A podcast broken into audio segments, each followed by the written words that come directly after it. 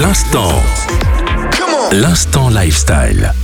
Hello hello, c'est Noéline dans l'instant lifestyle. Vous aimeriez faire une activité en groupe, mais vous trouvez que le temps est assez frais dehors, alors il faut absolument une activité intérieure. Eh bien, j'en ai trouvé quelques-unes pour vous. Franchement, elles valent le coup. J'espère que vous allez réserver assez vite une fois que je vous en aurai parlé. Le premier endroit, c'est le Quiz Room à Mons. C'est une salle où ils ont reconstruit un plateau TV carrément comme dans les jeux télévisés, les jeux de quiz et dans lequel vous allez pouvoir jouer entre amis et vous poser des questions ou bien faire même un blind test musical, donc vraiment de tout.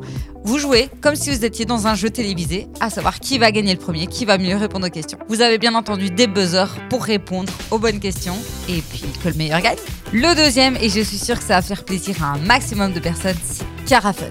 Alors Carafun, c'est une salle de karaoké. Si vous êtes du genre timide que vous n'aimez pas chanter en public, alors là c'est l'occasion puisque ce n'est que entre vous. Vous réservez une salle entre potes, vous buvez un verre sur place et en plus de ça, vous choisissez toutes les musiques que vous aimez chanter ensemble avec un micro, bien entendu. Ensuite, on a la Tag. Alors, la Tag, c'est du côté de Bruxelles.